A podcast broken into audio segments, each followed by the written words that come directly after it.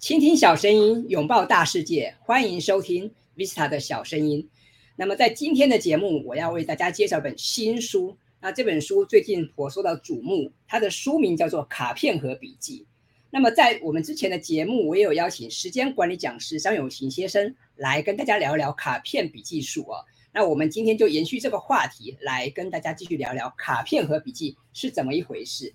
那么今天非常高兴哈，可以邀请到呃知名的作者，还有数位产品的经理的这个呃朱奇先生来跟大家聊一聊这个卡片和笔记哦。那一开始是不是先请朱奇来跟大家打个招呼呢？嗨，大家好，我是朱奇。那呃，我先，你你先自我介绍一下好了。嗯，好的。呃，我过去的工作经验主要都是在新创的软体公司担任产品经理。那目前的话也是在一家科技公司，然后是担任呃产品经理相关的工作。那我过去的话呢，是有一边工作，然后一边在网络上写部落格。那我目前主要经营的这个部落格叫做 PM 的生产力工具箱，这个 PM 就是呃产品经理的缩写。那呃，我先聊聊为什么会跟这本书结缘。最主要的原因是我在二零二零年的时候，然后当时有看到电脑玩物站长 Eser，然后他有介绍这本书相关的网络文章，然后后来爬了一下文，有发现说，哎，有这本呃英文书。那当时看了之后呢，就跟卡片和写作法就结缘了，大概是这样子。好的，那么这本书哈非常有名，叫做《卡片和笔记》，它的英文的书名叫《How to Take Smart Notes》啊。那么谈到卡片和笔记哈，我们就要来想想看，那到底什么是卡片和笔记哈？是不是可以请朱琪来跟我们分享一下？好的，卡片和笔记其实是一位德国的呃社会学家，叫做尼可拉斯鲁曼。然后这位教授呢，他所发明的一种非常特殊的写作方法。那他用这个方法呢，在他一生之中，他四十年的研究生涯就写了超过七十本书，然后四十四百篇的学术论文，然后他的主题呢，横跨了非常多的领域，像是社会学啊、生物学、数学等等。所以呢，他使用的这个方法可以非常高效的来帮助他产出。那这个方法呢，其实呃，它来自于德文，那这个德文念作 Zettelkasten，那 Zettel。它是德文卡片的意思，然后 custom 是盒子跟箱子的意思，所以结合起来就叫做卡片盒，那也是这个方法的名称。那这种写作法呢，它呃，或是说这种笔记法呢，它比较特别的是，因为我们过去可能在呃学校在学写作的时候，我们都是先有一个主题，然后从上而下，然后来发展我们的写作内容。但是这个卡片和笔记法呢？它是从下而上，就是我们先写一张一张的小卡片，接下来呢，等到累积到一个程度的时候，我们再把这些卡片呢去做一些拼装，那它会自然形成一种主题，然后最后呢就变成了呃一份文章这样子。好，那么我知道朱奇有帮这本书哈写推荐序嘛哈，那么其实我们也知道这个坊间有非常多的这个笔记术啊，我们想知道像子弹笔记术啊，然后康奈尔笔记术啊，东大笔记术等等啊，那么为什么要推荐这个卡片和笔记法呢？为什么要推荐这本书呢？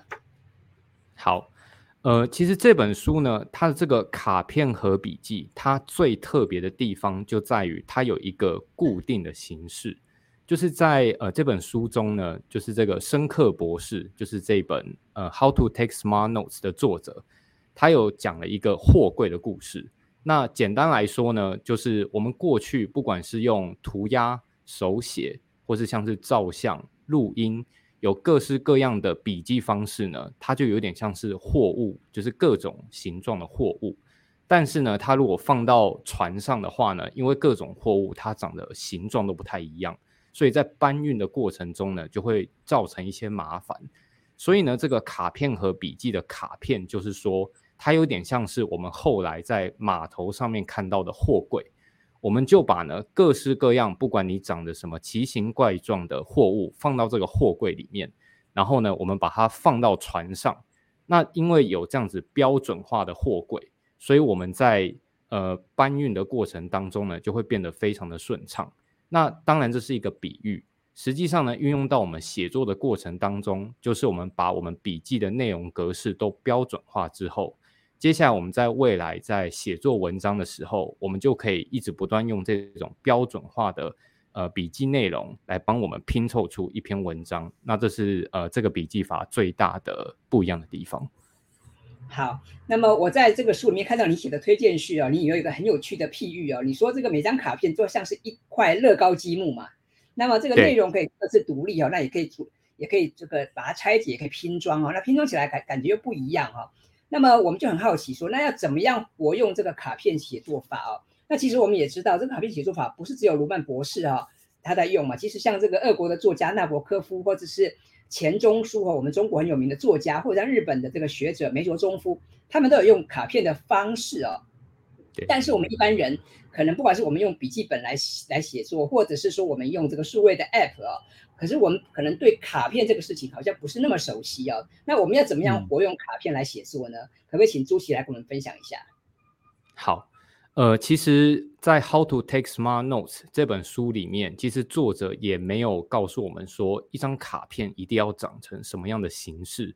所以呢，每个人对卡片的标准化格式其实定义都不太一样。像我呃，我有我的定义，那可能像之前的来宾张永吉老师，他有他的卡片格式。但最重要的是，就是我们找出一个卡片的标准格式。那在后面一点呢，我可以再跟大家分享。那我们有了这样子的格式之后呢，就会发生一些很有趣的事情。那我们要怎么活用这个卡片呢？简单来说，就是当我们今天，比如说我们看了一篇文章，或是呢，像你现在看了这部影片，或是听了这部 podcast。那你有一些心得之后呢，你先草草的记下几句，接下来呢，你再用你自己制定的标准格式写成一张卡片之后呢，哎，你就可以把它发表在 Facebook 或者像 Instagram，像这种比较是呃短篇文字的社群媒体上面。那当你写到了三张甚至五张的时候呢，你就可以把它拼凑起来，那它就可以变成一篇部落格的长文。那你就可以发表在你的部落格上面。所以呢，短篇的可以发表在社群媒体，长篇呢可以发表在非呃部落格上面。那我觉得这是活用卡片笔记的方法。好，那么我也很好奇哦。那像朱琪你自己，你怎么用卡片来写作呢？你是会直接在这个部落格上写呢，还是说你会先在一些文书编辑器上面写呢？好。呃，这边我就来分享一下我使用一些笔记软体的心得。那目前市面上呢，大概从二零二零年开始，就有非常多奠基于卡片和笔记法发展而成的一些笔记软体。那我随便举几个例子，那大家或许在听完节目之后或看完影片之后有兴趣的话呢，可以再去搜寻一下。比如说呢，像是 Obsidian，它的中文翻译是黑曜石。那还有像是 Room Research。然后最近呃台湾比较红的像 Logseq，L O L O Q S S L O G S E Q，哦，它有点难念。然后还有像台湾新创团队最近刚刚推出的 Heptabase，还有像是有一款呃比较少人听过，但最近在国外也蛮火红的，叫做 Super Notes，S U P E R N O T S Super Notes。那像这些笔记软体呢，它都是奠基在这个卡片和笔记法上面发展而成的工具。那以我自己来说的话呢，我是选用了 Obsidian。那当然是因为当时我在二零年在使用这个笔记软体的时候呢，Obsidian 算是相对之下比较火红的产品，所以当时我就开始使用，那一直用到现在了。那至于就是在使用这些笔记软体跟使用呃我们纸本。如果我们真的要实做这个卡片和笔记，有什么样的差异呢？那我认为，其实呃，它的差异主要是写卡片的方法。那就如我前面有跟大家说了，就是因为一张卡片其实并没有一定相呃一定标准的格式，所以呢，当我们只要制定好就是一张卡片长什么样子，那我们就用那个样子也把它存到记软体里面。那这样子的话，就是使用数位软体。然后再写卡片的方式，那当然呢，如果你是使用纸本的方法的话，你当然就可以拿出呃一张在比如说像书局啊买的 A 六的呃卡片纸，然后直接写在上面，这样也是可以的。那至于呢，就是我有写一篇呃相关的文章，是在跟大家分享说，我认为在笔记软体里面，一张卡片应该要长什么样子。因为在笔记软体里面，就是我们的文字可大可小，所以呢，就是大家可能对卡片的长度，可能就是一个非常值得讨论的议题。那呃，这个 blog 的呃文章呢，我会再提供给 Vista，然后再分享给大家。好，那么我想知道哈，那你平常哈，因为你刚刚提到 Obsidian 对不对？那你是用这个用最多嘛？哦，那你可不可以跟大家简单分享一下它的特色呢？好。呃，它的特色呢，呃，首先我先从它不好的地方开始说起，要不然的话会有点老王卖瓜的感觉。它最大的缺点就是它的界面，你一开始下载的时候，你会觉得它非常的丑，然后呢，它很像是工程师在写程式的时候所使用的一个软体。但是呢，就是它的好处是，因为它在国外的讨论度非常非常的高。所以呢，有非常多就是一些呃工程师也有投入，就是这款软体的一些插件的开发。所以呃，到目前为止，因为从二零年到现在二二年，已经有超过五百款的插件在 Obsidian 都是可以免费然后下载的。然后这就让这款软体就是有非常非常多的可扩充性。那这听起来好像是一个哎好像还不错的地方，但同时呢，也是它的缺点。原因是因为当我们的插件越多的时候呢，你可能都要一直不断的去学习新东西，甚至呢你要去克制自己，就是我好像看到一个新插件出来，我就要去用看看的渴望。那我认为这是它的优点，同时也是它的缺点。那分享给大家。那你自己大概用了几个插件呢？好，呃，我自己大概目前用了快要五十个插件，对，非常多，哇，那也蛮多的哈。因为我们都知道，当然插件是非常强大，但是但是用那么多插件哈，一来可能这个是不是也耗费电脑的资源，二来是不是我们也花很多的心力哈去搜寻哈，所以这个部分可能呃，我想有兴趣使用的朋友可能也要自己拿捏一下哦。那么我们刚刚其实聊了蛮多卡片笔记盒哈这本书的里面的一些重点哈。那么这个朱琪他自己也现身说法啊，提到说他在工作上在生活中也用了很多这种方法来做一些记录啊。那我想最后是不是可以请朱琪来给我们朋友一些建议？就是如果呃听众朋友今天听了我们的分享，那么想要试试看这个卡片和笔记法哦，那么朱琪你有没有什么建议啊？可以给大家？好，那呃我只提供。一个我觉得最重要的建议给大家，那就是请大家可以尽早开始学习这个方法。就是这不是 陈腔滥调，陈腔滥调，也不是在特别为这本书在打书，而是因为我发现，当我们在写卡片的时候啊，其实我们就是一直不断将我们每天的生活还有每天的思想记录下来。那这件事情，如果你越早开始的话，当你之后，比如说当我们过了五年、十年。再回来看我们现在的时候，我们就会有非常多当时这个当下我们写下来的一些脉络。那这些脉络呢，都可以成为未来的我们，就是在不管要创作或是要学习的时候呢，它都是一个非常好的补充。因为过去我们的观点或是我们的学问可能还没有到这么的高，随着时间过去，我们一定越学越多东西嘛。那这些比较稚嫩的想法呢，或许在未来可以成为我们哎看到说，原来这是我们当初出发的原因。好，分享给大家。好，那谢谢朱琪的分享。我想这个建议蛮好的，我我也觉得说啊，我们可以一一方面看着书啊，但一方面哎还是要赶快行动哦，因为其实这个写笔记啊，可能不需要拘泥于它的形式。更重要的可能是他的精神跟他的逻辑啊。那么我知道朱琪本身你白天有工作嘛？你是这个产品经理嘛？哈，那他你常常要需要开发很多新的产品，跟很多新的东西去做一些研究哈。那我想你在做笔记的过程中，你一定也常常的接触大量的资讯。然后我也知道你有写作的习惯。那么呃，可不可以请你聊一聊啊？这个卡片笔记法啊，对你的影响是什么啊？嗯，我觉得它对我的影响是。因为在过去我还没有接触到这个方法的时候，我会比较像是我知道了一个资讯之后，我就赶快记录下来。但是记录下来之后呢，我并没有去做刚才有提到的标准化的卡片格式的处理。那这样子的话，我可能比如说，我可能只要过一个礼拜，我想要再找这个想法的时候，有两种可能：一种是我根本找不到；第二种呢，是我根本看不懂。但是卡片和笔记呢，它其实督促我们就是要解决这两个问题，因为我们写完了卡片之后，我们会放到卡片盒。那这个卡片盒可能是我们的笔记软体，有可能如果你比较喜欢纸本的话，你可以拿一个箱子真的来放。那你我们就知道说，哎，那我只要回到这个地方，我就可以找到我的笔记。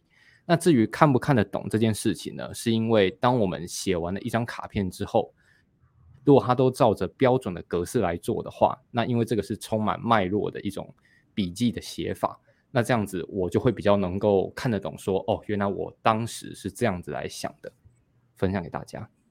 好，谢谢朱琪的分享啊。那我知道你最近要开一个关于创作者的写作术的课程，对吗？好，是不是也可以请你跟大家介绍一下呢？好，呃，这堂课程呢会办在五月二十六号，然后晚礼拜四的晚上。那这堂课呢，它的标题是创作者的写作术。那实际上呢，我就会教大家怎么样去使用这个卡片和笔记来帮助我们的写作。那在这场讲座当中呢，我就会跟大家讲说，就是因为刚才呃我们有不断的提到说要标准化我们卡片的格式，所以呢，在这场讲座我会跟大家讲说，一张卡片应该要怎么写，然后并且呢，我会安排一些小的演练，然后让大家呢真的自己动手写看看。所以呢，参加完这场讲座，你的产出是你至少一定会写出一张卡片。那写完了一张卡片之后呢，你就可以立刻发表。那如果你有兴趣，你就可以写第二章、第三章。那你有了三章之后呢，你甚至就可以发表到部落格上面，变成一篇长文了。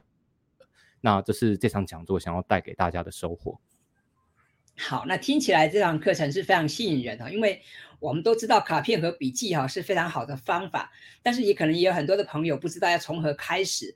那么如果你有兴趣的话，就不妨可以去参考这个朱琪的即将在这个月底哈要开的这个线上课程。那么我会把这本书的相关资讯，还有朱琪老师的这本课的课程呢的资讯放在我们节目的说明栏，那么欢迎大家来参考。那最后呢，我们再谈谈这本卡片和笔记法哈，因为这本书。一来一来是现在的新书，二来是其实非常多人在推荐的。那么很多人对于写作总是有一些困扰。那么如果你也觉得写作很重要，但是你又不知道怎么开始写作的话，那么我觉得各位可以去试试看哈，参考这本书《卡片和笔记》。那么我们可以学习呃德国罗曼博士他们的一些做法，那看看怎么样开始从写一张卡片开始来去做一个内容的阐释。那么我们今天非常感谢朱琪来跟大家分享卡片和笔记，同时也带来他实际。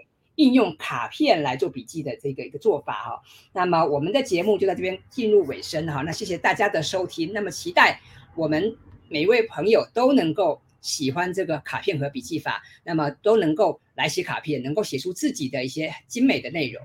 好，谢谢大家，那我们再见喽，拜拜，拜拜，拜拜。